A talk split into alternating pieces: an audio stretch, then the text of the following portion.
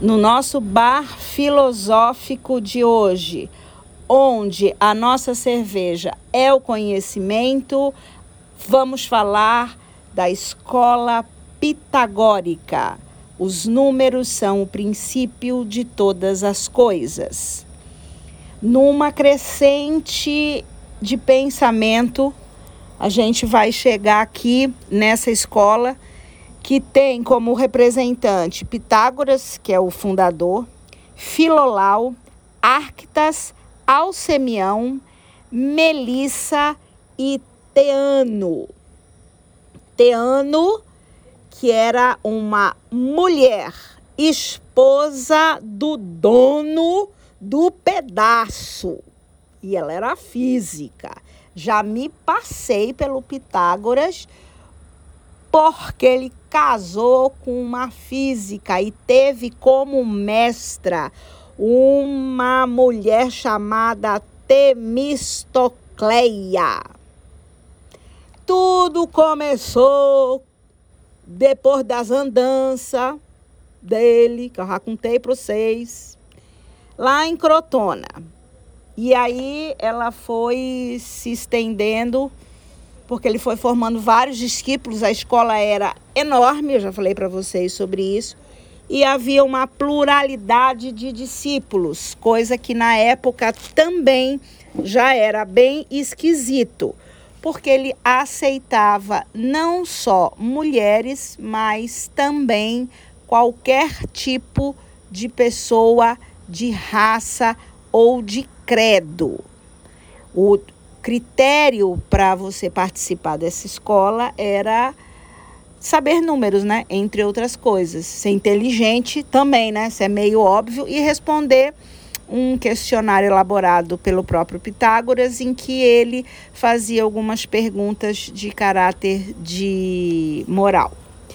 Bom, é, essa escola foi a única escola que teve uma tendência místico-religiosas misturada com uma tendência científico-racionais. Então, é assim, a gente tira as partes que a gente não concorda e fica com as partes que a gente concorda.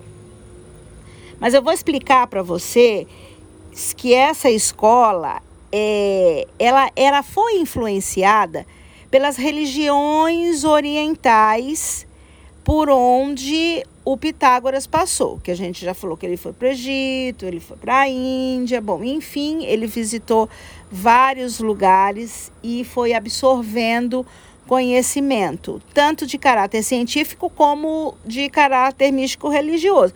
Aí ele fez um salseiro na cabeça dele e acabou-se que ele a escola dele tinha disso. E ele também foi muito influenciado pelo orfismo. Para quem, lembrando vocês, é, é o primeiro que vai falar, né? O orfismo, junto com a mitologia, eles vão falar sobre um corpo mortal com uma alma imortal. E por isso o Pitágoras vai falar sobre a transmigração da alma, que a alma transmigrava de corpo. Isso vai abalar Bangu nos anos 60. Gente, isso aí fez escola, tá? Tem um monte de filme de terror também que fala sobre isso. Bom, enfim, não vou me ater nesse detalhe, mas essa história da de, dessa história místico-religiosa, a gente tem que entender que foi a construção de um primeiro pensamento onde ainda a mitologia era muito forte e o orfismo também. Tá? Então, não só isso, como eu já expliquei para vocês, que tudo era verso em prosa, né? Que eles, eles estavam se comunicando na escrita em verso e prosa. Então, é, nessa escola, de Pitágoras tinha algumas coisas meio esquisitas, como ninguém podia comer feijão, né? Porque é, a alma podia transmigrar lá para o feijão, porque se você reparar bem, o feijão tem um formato de um feto. Eu não vou comentar, a gente vai seguir. Também não podia comer galo, galo branco, não podia partir o pão e nem comer as migalhas e colocar sal sobre a mesa. Essas esquisitices aí, é, eu vou deixar para lá, né? Que era bem legal, mas eu vou deixar para lá. O que ele falava que é interessante vocês saber é que é o seguinte, vocês, um dia ele era Pitágoras, outro dia ele era cachorro, por isso que ele é, cuidava dos animais, etc. Porque alguém conta que ele reconheceu alguém que ele conheceu na pele de um cachorro, whatever, enfim. É, não é o caso aqui. Mas ele falava que a evolução ela se dava pela transmigração da alma através da elevação do pensamento. Então você tinha que ficar transmigrando e pegar todo esse conhecimento de várias coisas até que você levasse o seu pensamento e aí você saía dessa roda reencarnatória que seja. Esse era o princípio dele. Ele influenciou o futuro platonismo, o cristianismo e ainda foi invocado por sociedades secretas até hoje. Então, a influência da escola pitagórica, e se vocês forem lá olhar os símbolos, vocês vão reconhecer símbolos da escola pitagórica nos dias de hoje. E como eu falei para vocês, é, sociedades secretas, né, com esse negócio da transmigração da alma, rendeu muito e ainda rende até hoje. E agora a gente entende o princípio da onde veio isso, tá? Nessa escola pitagórica, vai surgir a matemática concebendo que os números são os princípios de todas as coisas. A matemática já existia, mas ele vai dar uma carga maior para a matemática.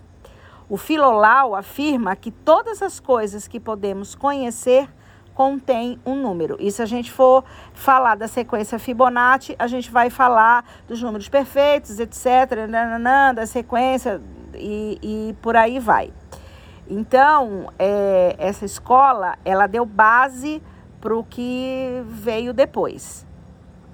O Arche, que era o princípio fundamental de todo, seria a estrutura numérica, ou seja, o mundo surgiu quando precisou haver uma limitação para o Apeiron lá de Anaximandro. E essa limitação eram formas numéricas sobre o espaço. Ele tinha isso em mente. Bom, ele almoçava número, jantava número, via número e comia número e por assim vai. Então, a mente dele, muito analítica, voltada para a matemática, conseguiu é, ver essas formas numéricas sobre o espaço. O legado da escola pitagórica é, foi na matemática, na astronomia, na música, filosofia. Essa tradição estendeu-se por dez séculos, com ramificações e desdobramentos neopitagóricos, porque aí depois, né, na modernidade, virou-se neopitagóricos. Um grande legado que ele deixou foi a teoria da harmonia. Esse foi assim que na harmonia musical, por corresponder aos acordes desenvolvidos com base em proporções aritméticas, fez com que Pitágoras supusesse que esta mesma harmonia era encontrada na natureza. Associada à astronomia, essa teoria fez com que Pitágoras pensasse que o universo também era organizado por relações matemáticas. E aí, essa teoria dele ficou conhecidíssima como a teoria da harmonia das esferas. É uma escola importantíssima que a gente considera muito nos dias de hoje pelos fundamentos que deu e foi já, já antes dela ser queimada que eles vão, é, um dos discípulos dele vai descobrir os números imperfeitos, também nessa escola. Mas aí Pitágoras já está no final de carreira. É, a gente precisa entender que o pensamento está evoluindo. Ele está seguindo uma linha cada vez mais rebuscado e depois a gente vai ver isso na próxima escola. Nós acabamos de falar sobre a escola pitagórica na, na década, né? nos séculos antes de Cristo.